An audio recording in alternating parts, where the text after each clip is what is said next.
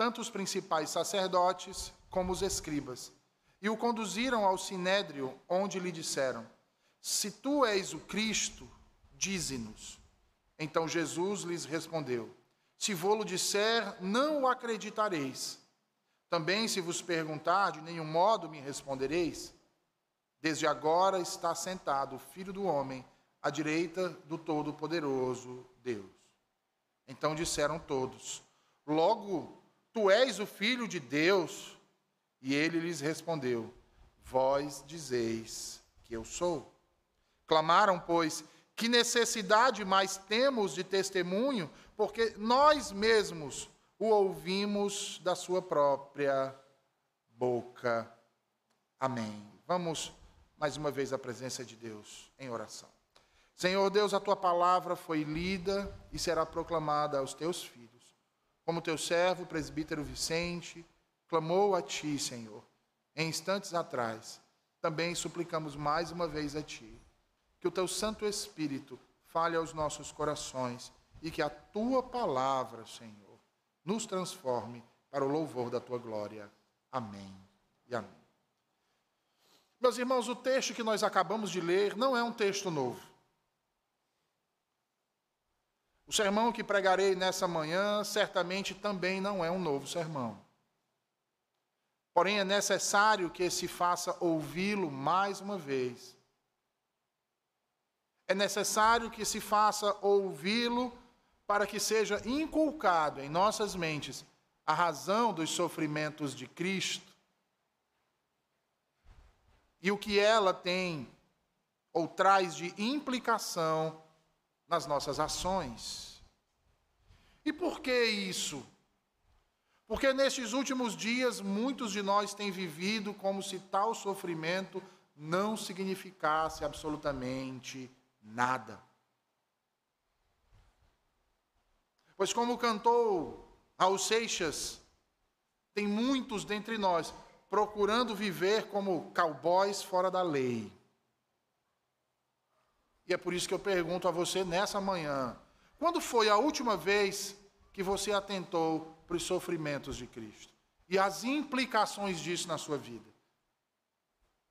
Quantas vezes em um mês você para para meditar nisso? Será que pelo menos no momento em que sentamos à mesa do Senhor, isso passa pela sua cabeça? a humilhação, as dores, a perseguição, a morte. Será que isso pesa na sua consciência? Quando nós estamos aqui reunidos para adorar a Deus, mas você prefere ficar em casa assistindo televisão? Será que isso passa na sua mente? Será que quando você pensa nisso, você acha que Cristo morreu para que você ficasse no conforto da sua casa? No dia que ele separou para que você o adorasse? Só relaxando? Porque você já trabalha demais seis dias. É isso que passa pela sua cabeça? Ou será que você não pensa nos sofrimentos de Cristo? Você só pensa na glória. Ou talvez não pense em nada, você só pensa em você mesmo, é mesmo?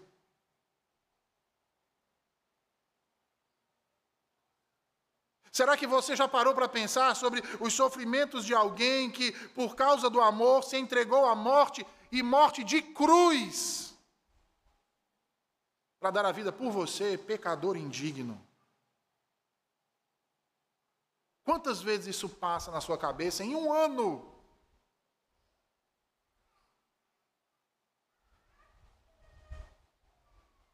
Tão avassaladora paixão não pode passar incólume aos nossos corações, meus irmãos, ao contrário.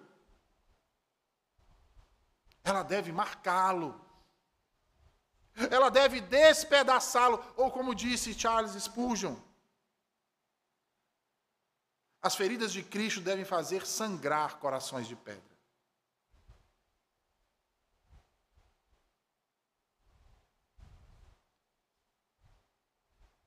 e a nossa afronta envergonha a própria obstinação. O coração mais obstinado, irmãos, não é capaz de resistir frente ao grandioso arco de Deus quando suas flechas são encharcadas no sangue de Cristo. Porque os dardos dessas flechas são forjados e embebidos nas agonias do filho. E ao serem lançados, eles não são lançados no vazio. Todos eles chegam ao alvo pretendido do Senhor, causando feridas.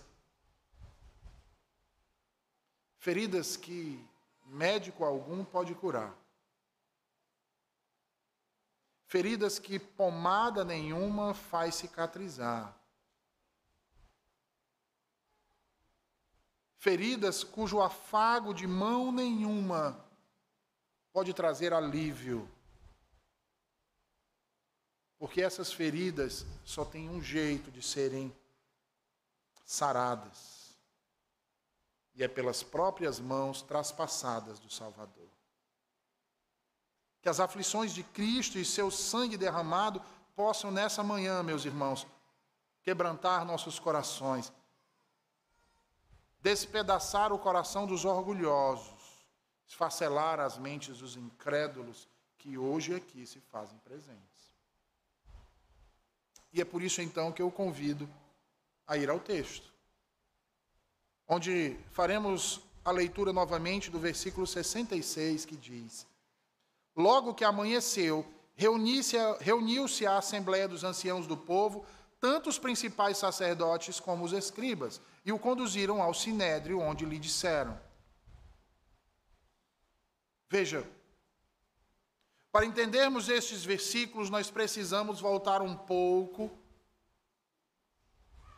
aquilo que é dito antes, aquilo que é realizado antes. Se você voltar aí para o versículo 14, nesse mesmo capítulo 22, você vai ver que Lucas vai narrar que Jesus estava reunido com os seus discípulos, os doze, no cenáculo. E ele vai dizer ainda que, ao assentar-se à mesa com eles, Jesus então lhes fala acerca do quanto ele desejou estar com eles naquele momento, o quanto ansiou por aquela ocasião. Comer aquela Páscoa junto com os seus discípulos. Mas enquanto Jesus diz isso a eles, Lucas nos diz que o Senhor também relata a eles que aquela reunião, aquele ajuntamento, daquela forma, seria a última antes do seu sofrimento. E seus discípulos perceberam isso. Através do seu semblante, eles perceberam que havia algo diferente. E que as palavras do Mestre naquele momento antecediam algo muito grave, porque era nítido que algo estava para acontecer e era algo que dizia respeito à pessoa do bom Salvador.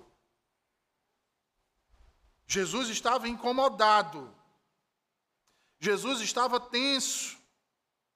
E em meio a toda aquela tensão e incômodo, Jesus continua a, a falar a eles e diz que, dentre eles, um naquela mesma noite o trairia. E quando Jesus diz isso, irmãos, veja, todo o momento de atenção que os doze estavam dedicando para o ouvi-lo, gerou uma grande discussão entre eles. Primeiro, acerca de quem seria o traidor. Jesus então revela quem era o traidor.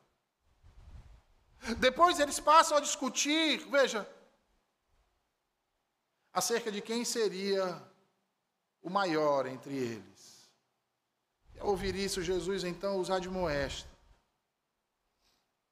Jesus então ceia com eles, ele parte o pão, ele toma o cálice. E depois de haver ceado, eles cantam um hino, um salmo. E Lucas escreve que depois de ter feito isso, eles se retiram do cenáculo e vão lá para o Monte das Oliveiras. Nessa caminhada até lá, Jesus parece muito estranho. A cada passo que Jesus dá, o seu semblante vai ficando cada vez mais triste. Jesus está aflito.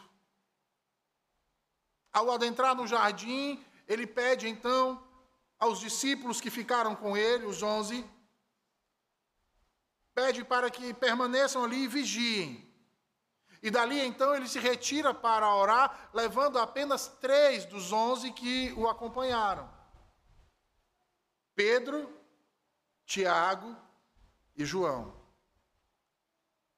Jesus chega para os três e conta como ele está se sentindo.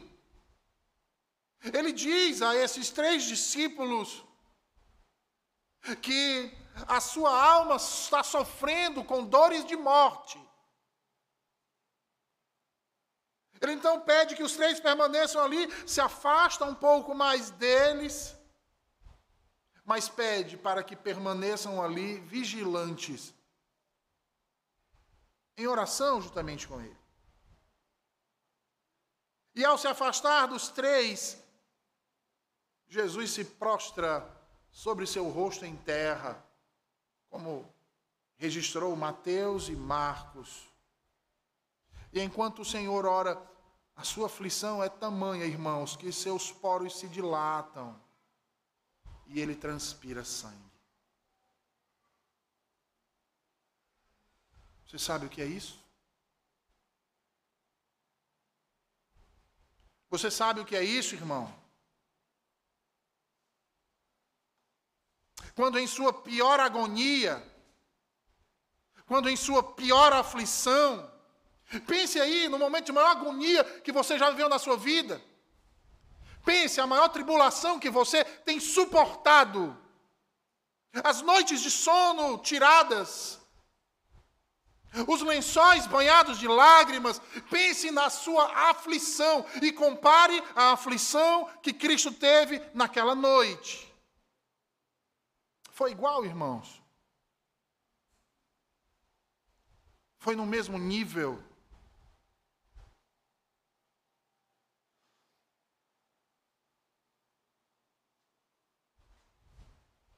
Mas você acha que é, não é? Você acha que as suas aflições são maiores do que a de Cristo. E os seus problemas são tão grandes que Jesus vai entender se você não o seguir.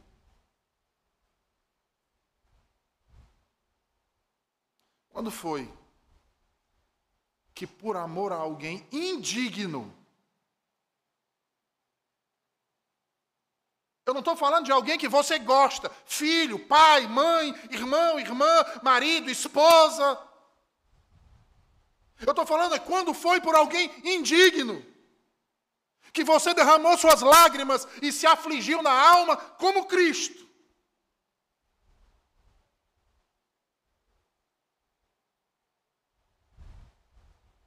Mas a sua causa é mais justa do que todos os outros, não é verdade? Ninguém tem problema maior do que o seu, não é assim?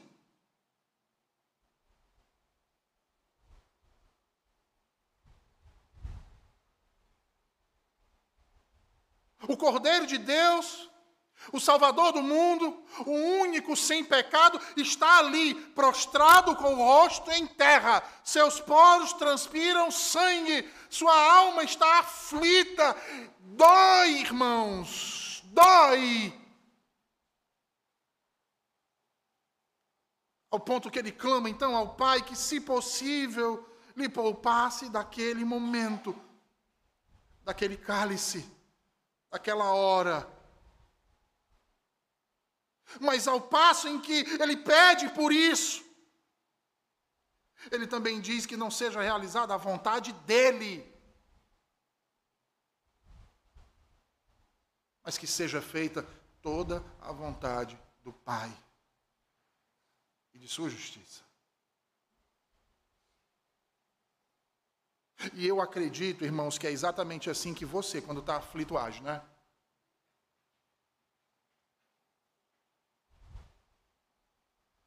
Você mesmo aflito, você mesmo atribulado em dores, se curva perante a vontade de Deus. Não é assim?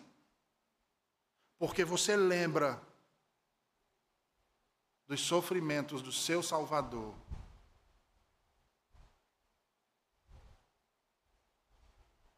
Seu sangue pingava na terra.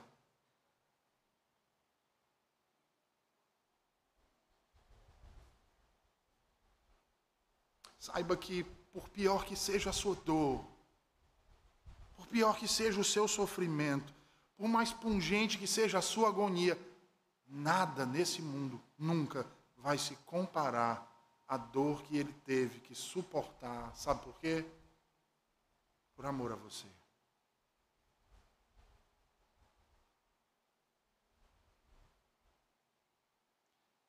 É isso que me leva a perguntar a você nessa manhã. Como você tem retribuído tamanho amor?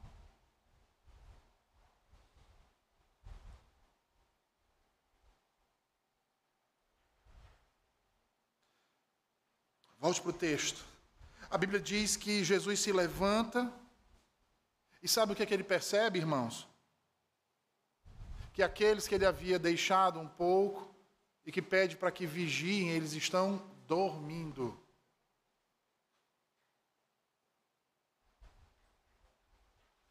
Jesus, ao ver aquilo, ele chama a atenção deles.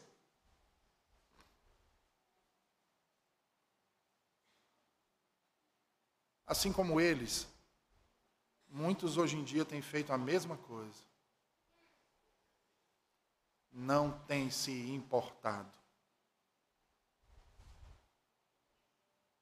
Se duvidar, é capaz de alguém chegar para você no alvoroço do seu dia a dia e dizer assim: Eu tive pensando sobre a morte de Jesus e você responder, sabe o quê? Acreditem. Ah, Jesus morreu, coitado. Já comunicaram aos pais? De tão indiferente que é.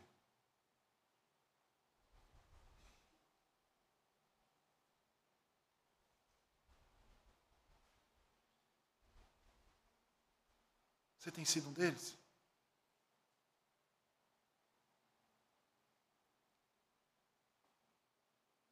A Bíblia diz que enquanto Jesus admoesta eh, Pedro, Tiago e João, que não estavam vigiando, estavam dormindo, chega uma multidão. Veja aí o versículo 47. À frente da multidão estava um dos doze, Judas. E ele vem bem na frente da multidão. Ao ver Jesus, ele se aproxima do mestre e o beija na face. Jesus olha nos olhos de Judas e diz a ele: Com um beijo traís o filho do homem.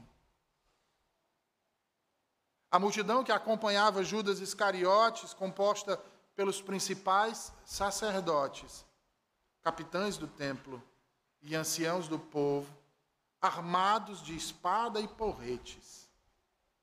Ali então eles manietam o bom Salvador prendem suas mãos. E depois de preso, passam a espancá-lo, batem, sem demonstrar qualquer tipo de piedade. E dali o conduzem até a casa do sumo sacerdote. De acordo com João, Jesus é então levado para ser ouvido por Anás, sumo sacerdote que antecedeu Caifás e sogro do mesmo, de acordo com o historiador Flávio José. Simão, Pedro e alguns outros discípulos seguem a Jesus, mas de longe, para não serem identificados. Enquanto aguardava o interrogatório, preso, os que o prenderam zombavam dele. E continuavam a bater nele, copiosamente cuspiam em sua face. Lhes vendavam os olhos e perguntavam, escarnecendo dele: profetiza-nos, quem é que te bateu agora? Quem te deu essa cusparada? Fala, profeta. blasfemando contra ele, o insultavam. Chegando então, Anás dá-se início ao infame interrogatório. Não há registro das passa nas passagens da Escritura das perguntas que foram feitas a Jesus, todas elas. Mas nós podemos deduzir que foram perguntas sobre a sua doutrina e sobre os seus discípulos, na tentativa de colher algo para que pudessem então acusá-lo. Diante disso, o que Jesus deveria responder, irmãos? Você já pensou nisso?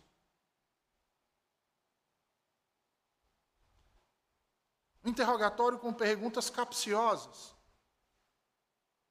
O que você responderia numa situação dessa? De acordo com a Escritura, Jesus respondeu dizendo: Olha, eu tenho falado abertamente ao mundo eu tenho ensinado continuamente, tanto nas sinagogas como no templo, onde todos os judeus se reúnem. Eu não falei nada em oculto. Não sou um conspirador. Por que me interrogam acerca disso? Acaso não falei eu nos campos, nas montanhas, no templo? Pergunta então aos que ouviram o que lhes falei. Observai os sinais. Enquanto Jesus respondia isso, um dos guardas que ali estavam bate em sua boca.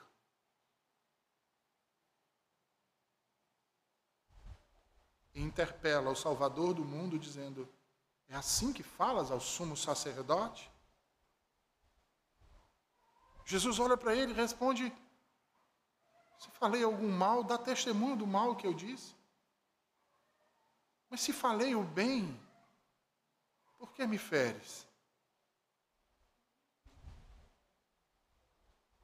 Certamente, meus irmãos, eu e você responderíamos de outra forma.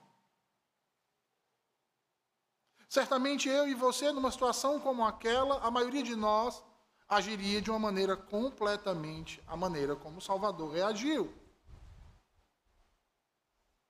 Tomados pela decepção, pelo abandono, pelo medo, diríamos: Você está me perguntando acerca de que discípulos? Do que me traiu? que me entregou à morte? Ou daquele que está lá fora me negando três vezes? Ou seria daquele outro que proferiu palavras de maldição? Você está chamando de meus discípulos todos aqueles que, ao verem vocês chegando no jardim, correram e se esconderam? Me deixando só? É desses que você está se referindo.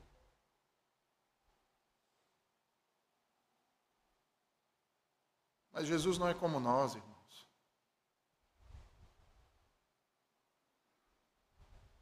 Jesus não é parcial como nós.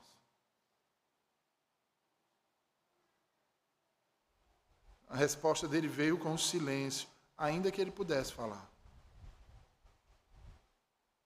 Mas ele não falou dos seus. Apesar de ter muitos motivos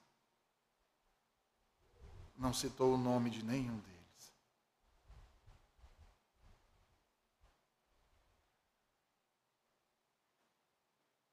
Sabe por quê, irmãos? Porque ele não veio para acusar os seus. Ele não veio para punir. Ele veio para salvar. Ele veio para amar e para perdoar. Mesmo abandonado pelos seus, ele não os abandona. Ao contrário, ainda que debaixo de forte humilhação, a mente de Cristo poupa-lhes e os protege, recebendo todas as pancadas dos quais eles eram dignos de receber. Recebendo toda a humilhação dos quais eles é quem deveriam ser humilhados. Ah, meus irmãos, nenhuma resposta à calúnia pode se comparar com uma vida irrepreensível, reta e honrada.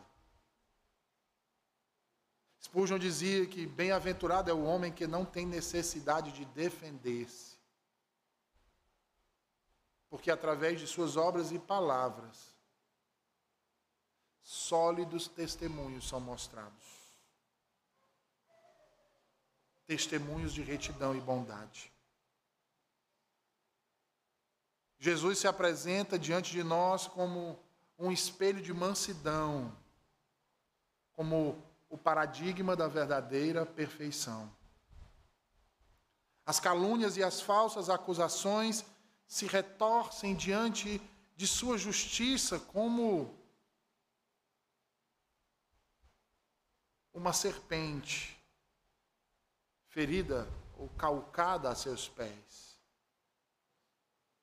Ninguém poderia impugnar, meus irmãos, a absoluta perfeição de Jesus. Perfeição essa que cobre a todos nós, seres imperfeitos. Que grande deleite é poder contar com Jesus como nosso intercessor, como nosso advogado que argumenta baseado em sua própria justiça para a nossa defesa. É isso que Paulo quis dizer quando escreve aos Romanos, dizendo: Quem intentará acusação contra os eleitos de Deus?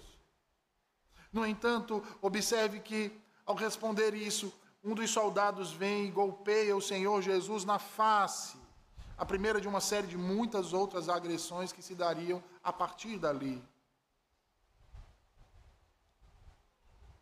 Às vezes, irmãos, ao ler esse texto, e ontem à noite não foi diferente, me vem à memória a imagem daquele soldado.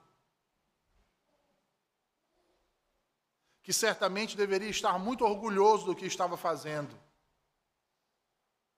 Exibindo-se na frente de seus demais irmãos e de seus mestres.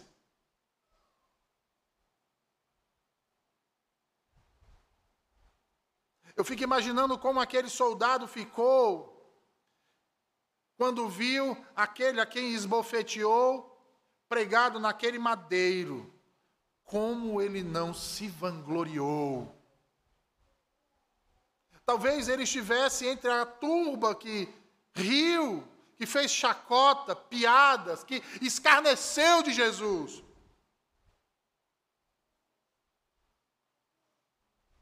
Como será que ele ficou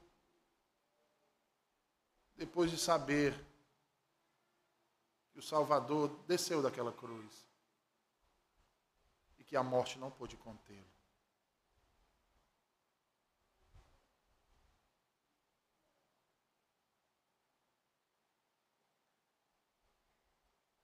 Já parou para pensar como aquele homem desceu à sepultura?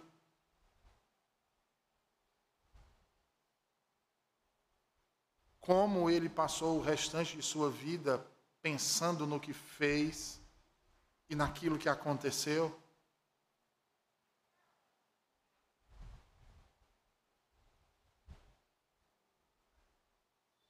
Quão atribulada foi a vida daquele homem que muito provavelmente morreu na impenitência.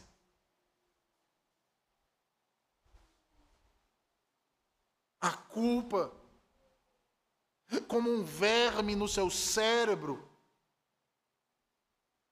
tirando a sua paz dia e noite sem cessar, por todos os demais anos de sua vida por toda a eternidade. Você tem noção disso? como aquele homem deve estar hoje. Fui eu. Fui eu quem o golpeei. Fui eu que com minhas mãos esmurrei a sua face. Fui eu que com minha boca zombei, cuspi, humilhei.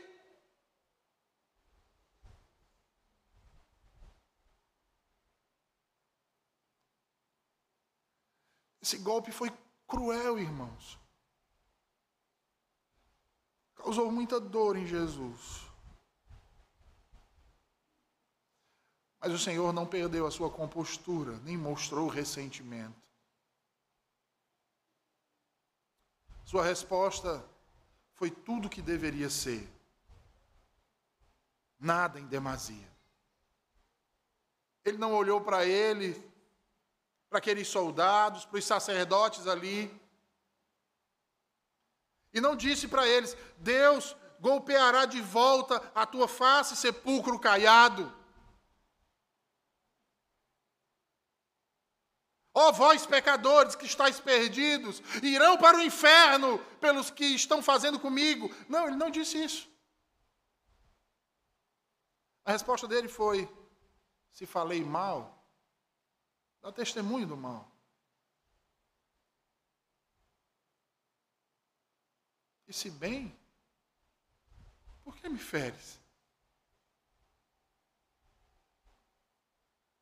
Ah, meus irmãos, como o Senhor tem a nos ensinar. Porque no pior momento de aflição da sua vida, ele age com humildade e mansidão de coração, preservando a sua força, a sua dignidade. É difícil, não é? Ser manso quando alguém é acusado indignamente. Quando alguém é duramente interrogado por um adversário astuto, ávido por nos destruir. É difícil manter a compostura quando somos esbofeteados e humilhados sem culpa alguma. A gente utiliza um palavreado popular e fala de fulano é paciente com a paciência de Jó, não é assim? Mas maior paciência que a de Jó foi a do Salvador. Continue mirando o exemplo de Jó, mas lembrem-se que há um exemplo muito maior do que Jó. Jesus Cristo. Retornemos então ao versículo 66, irmãos. Agora, diante do sumo sacerdote Caifás, como descrito no verso inicial, e este, demasiadamente indignado para ficar sentado, se põe de pé, se inclina sobre Jesus, aprisionado, como uma espécie de fera selvagem rugindo sobre a sua presa, dando início a um novo interrogatório, já que o primeiro havia sido um fracasso total. No entanto, quando nós pensamos acerca da atitude de Caifás aqui, nós somos levados ao seguinte questionamento: Desde quando um juiz labuta em demonstrar a culpabilidade do réu? Ou desde quando um juiz age como promotor, tentando extrair do réu uma confissão para usá-la em seu julgamento. Parece que a nossa Suprema Corte teve de quem buscar influência. Eles não se dizem cristãos? Pronto. Foi no julgamento de Caifás que eles foram buscar sabedoria. O fato é que o julgamento foi um completo fracasso até esse ponto. E Jesus bem o sabia, irmãos. E a mansidão de Jesus estava os deixando louco. Por isso eles tentam intimidar o Senhor.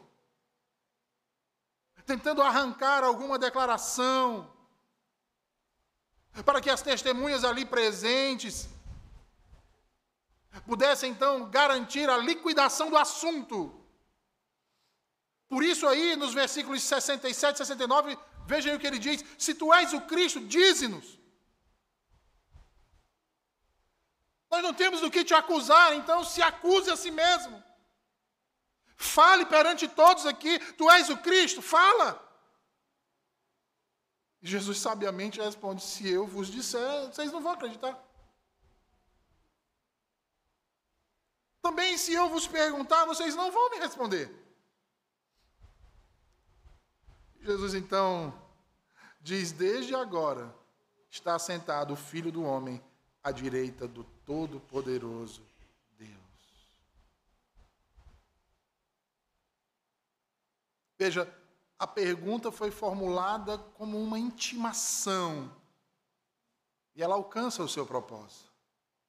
Jesus de fato fala. Ainda que em suas palavras, aludidas tanto do texto de Daniel quanto do Salmo 110, dando a eles assim tudo o que eles necessitavam. Jesus se vê obrigado a responder ao sumo sacerdote de seu povo, mesmo sendo ele um homem mau. Além do que, ele não podia escapar de uma acusação tão solene, para que não parecesse que, por seu silêncio, estivesse negando a verdade por medo de que era a salvação do mundo. Assim, quando o sumo sacerdote lhe pergunta: És tu o Cristo, o Filho do Deus bendito?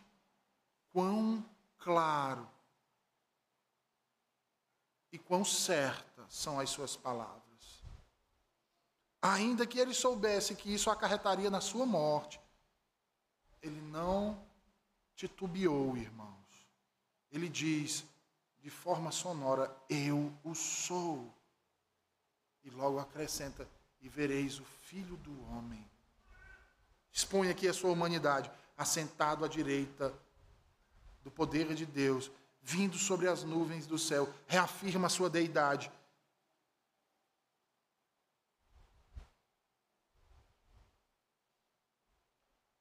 Impressionante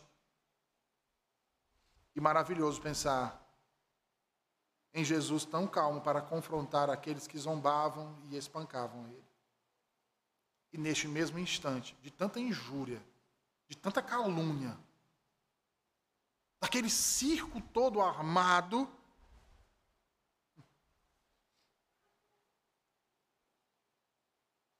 ele é glorioso entre eles. Reivindica sua glória quando se encontrava sumido nas profundezas da aflição. Foi como se ele dissesse: vós me julgais hoje, mas logo serei eu quem os julgarei. Pareço a vocês um insignificante. O que vocês não enxergaram é que eu sou o bendito Filho de Deus. Vocês pensam que vão me esmagar, mas nunca o farão, porque em breve me assentarei à destra do Pai e virei, retornarei nas nuvens, pelas nuvens do céu. Jesus fala com audácia agora, como era apropriado. É admirável a mansidão que podia estar calada, a mansidão de falar suavemente, mas maior ainda é a mansidão que falou com ousadia. sem ser snob, sem ser arrogante, sem ser orgulhoso. Vejam, quando nós respondemos com valentia, deixamos muitas vezes a dureza entrar pela mesma porta. Ou quando deixamos fora a nossa ira, somos é, é, propensos a nos esquecer da firmeza. Mas Jesus nunca elimina uma virtude para dar espaço à outra ele usa ambas com muita sabedoria. porque o seu caráter é completo, íntegro, perfeito. Seja o ângulo que você tentar observar.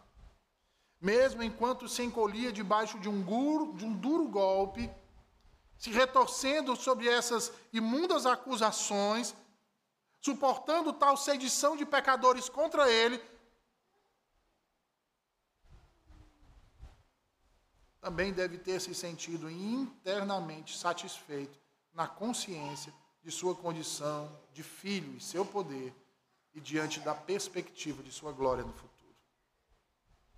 Um manancial de água brota de dentro de sua alma, por saber antecipadamente que se assentaria à destra de Deus e que retornaria para julgar vivos e mortos, reivindicando para si todos aqueles que comprou com seu sangue.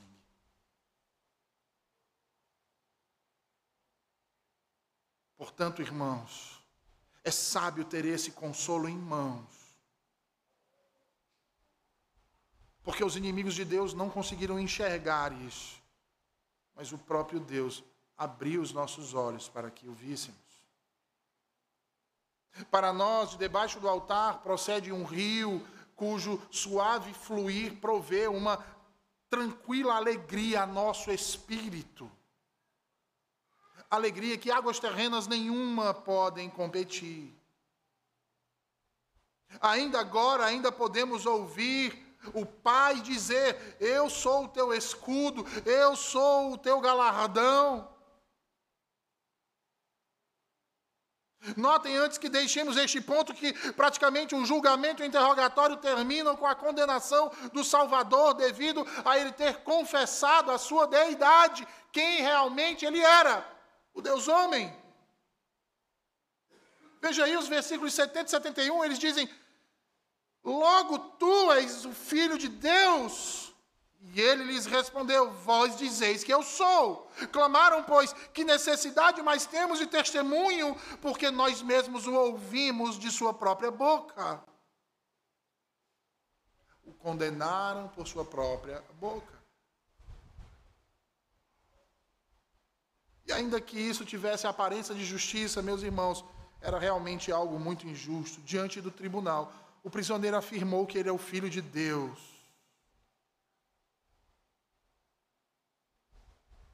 Ele falou a verdade. Por que estava sendo condenado? Ele não era para ser condenado, ele era para ser adorado.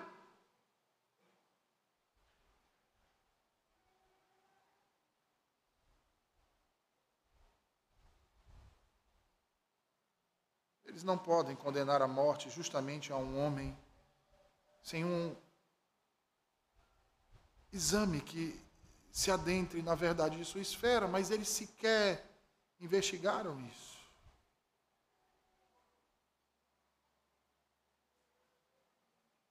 Ele afirma ser o filho de Deus. Vamos, convoquem testemunhas para a defesa. Perguntem se olhos cegos foram abertos, se mortos foram ressuscitados. Perguntem, tragam as testemunhas. Perguntem se ele operou sinais e prodígios como nenhum outro fez. Não foi isso que eles fizeram.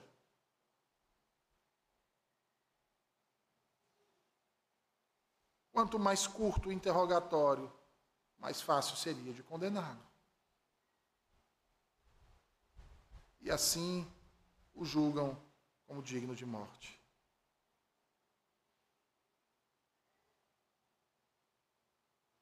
Quantos não há, irmãos, entre nós que fazem o mesmo que eles?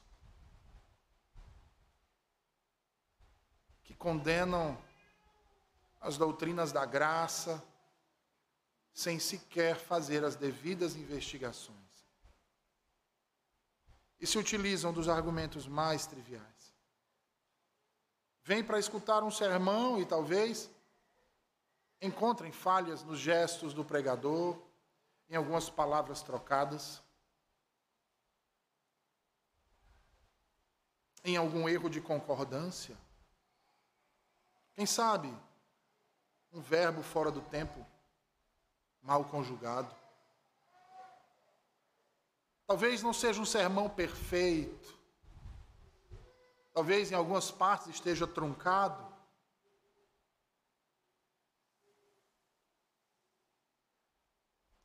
Mas desde quando tais coisas podem negar a verdade que está sendo dita?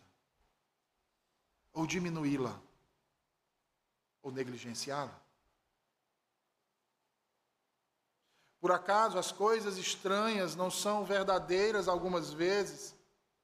E não são verdades demasiadas estranhas até nos familiarizarmos com ela?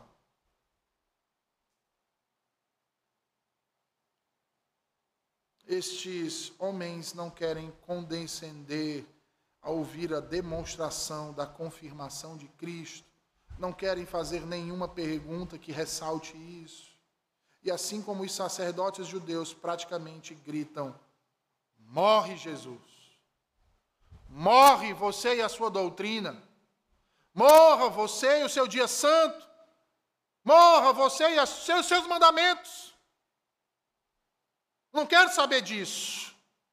Quero viver minha vida livre, fazendo o que eu quero. Eu quero um Deus que me dê liberdade onde eu mesmo estipule minhas leis, eu mesmo diga o que é bom para mim, eu mesmo faça o que me apraz. Não você, Jesus.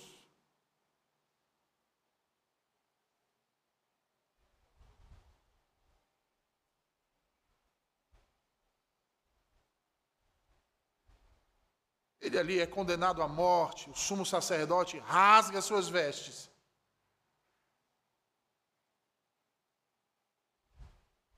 Quão significativo é isso, irmãos? Porque a casa de Arão e a tribo de Levi rasgaram suas vestes.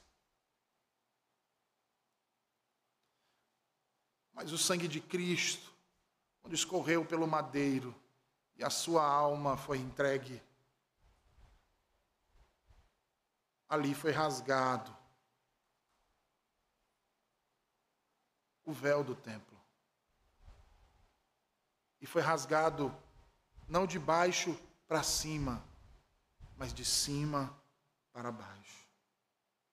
E a partir dali, aquele sacerdócio foi abolido. Abolido. Eles desconheciam tudo isso, mas tudo o que fizeram possui um significado singular. As vestes rasgadas eram um indício do fato de que agora o sacerdócio araônico havia sido rasgado, destruído, passado para sempre, irmãos. E agora, uma nova ordem havia sido estabelecida, ou melhor, restabelecida, a ordem de Melquisedeque, porque o verdadeiro Melquisedeque, nesse instante, nesse lugar, estava diante deles, em majestade, na sua paciência. Todos que ali se encontravam queriam que Cristo fosse condenado. Almejavam a condenação de Jesus. Não havia dissidentes. Eles tinham tomado cuidado de não deixar gente como, por exemplo, Nicodemos e José de Arimateia saber o que se passavam ali. Convocaram a audiência durante a noite e somente a ensaiaram muito cedo pela manhã, com o objetivo de guardar sua antiga lei rabínica que estabelecia que deveriam julgar prisioneiros quando houvesse a luz do dia. Formalidade pela formalidade. Apressaram seu julgamento e qualquer que pudesse falar contra a sentença sedenta de sangue foi mantido fora do caminho, e a assembleia foi unânime. Eu digo a você nessa manhã, ai da unanimidade dos corações ímpios contra Cristo. Ai de você que tem feito do seu coração uma peça de concreto dura, as verdades do Evangelho.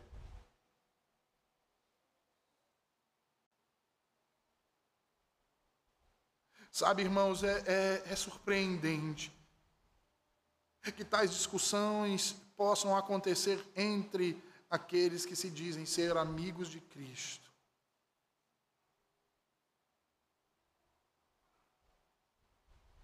e tal unidade entre seus inimigos quando o ponto é sentenciá-lo à morte.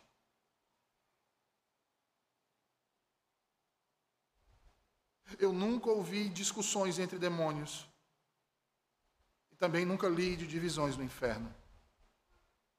Todos eles estão unidos em seu ódio contra Cristo e o Pai. Mas nós preferimos nos dividir em seções, em partidos. Preferimos ser desobedientes, teimosos, inconsequentes. Preferimos nutrir uma guerra pessoal uns contra os outros, fazendo nós as dissensões e acusando o outro de ser dissensão. e dizemos amar o mesmo Deus. Que Deus você tem amado?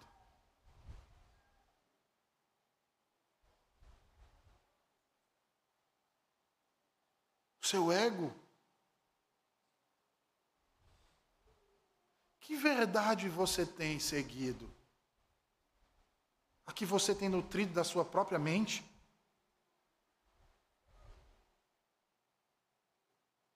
a que você, através do seu autodidatismo,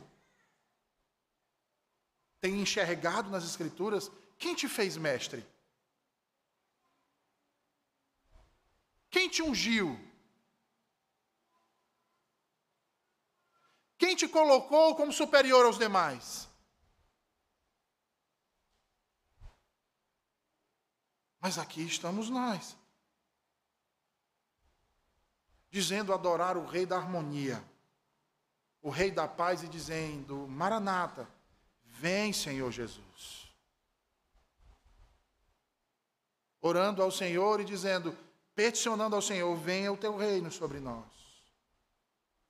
Nos conduz à perfeita unidade. Mas depois do Amém fazemos o contrário.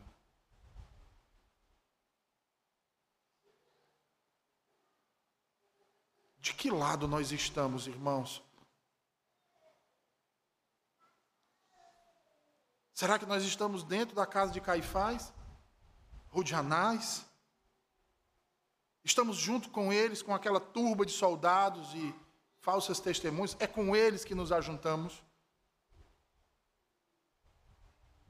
Ou com aqueles que estavam no portão e acusaram Pedro?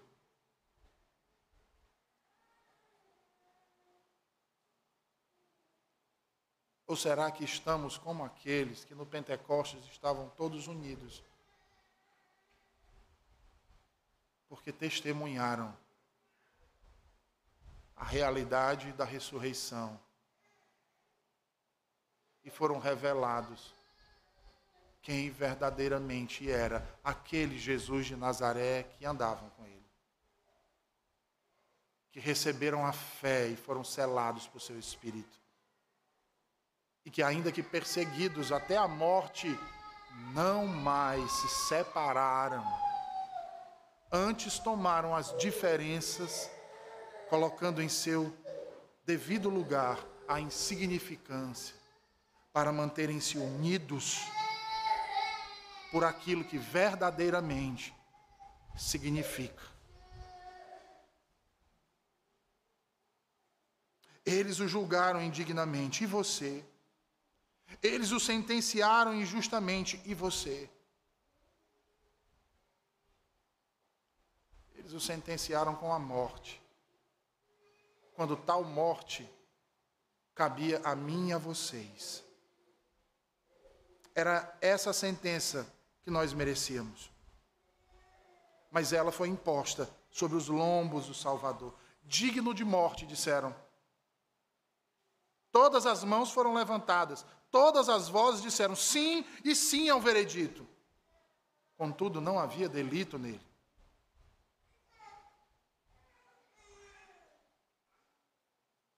Não havia delito.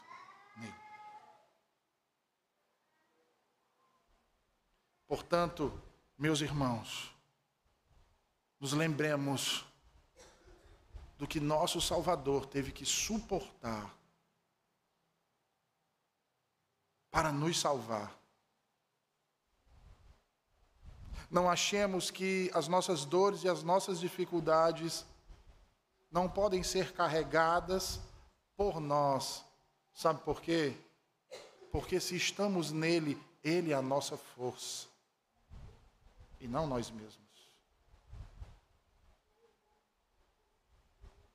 O que precisamos, e me desculpem a linguagem, é tomar posse daquilo que ele mesmo nos entregou: a fé a esperança e o amor. E o amor.